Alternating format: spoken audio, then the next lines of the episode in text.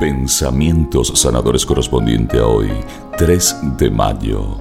Aprende a elegir tus amistades. Pienso que cada uno de nosotros puede llegar a ser el mejor amigo de sí mismo o por el contrario, el peor enemigo.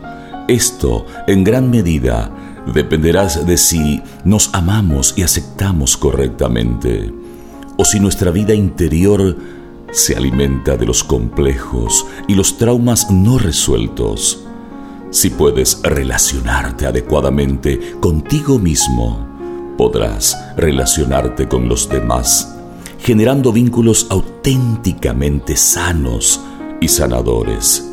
En el momento de aceptar a alguien como amigo, con todo lo que esta palabra implica, pídele al Señor discernir al verdadero amigo de aquel que se acerca solo para obtener un provecho personal. Hay personas que con sus palabras y su cercanía te elevan y te ayudan a crecer y a renovarte y otras que en cambio te hunden en emociones negativas y desesperanza.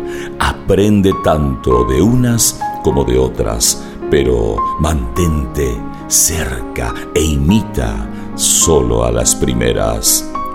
Tito, capítulo 1, versículo 10 al 11.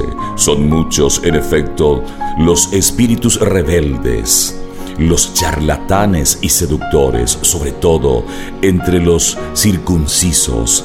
A esos es necesario taparles la boca porque trastornan a familias enteras enseñando lo que no se debe por una vil ganancia.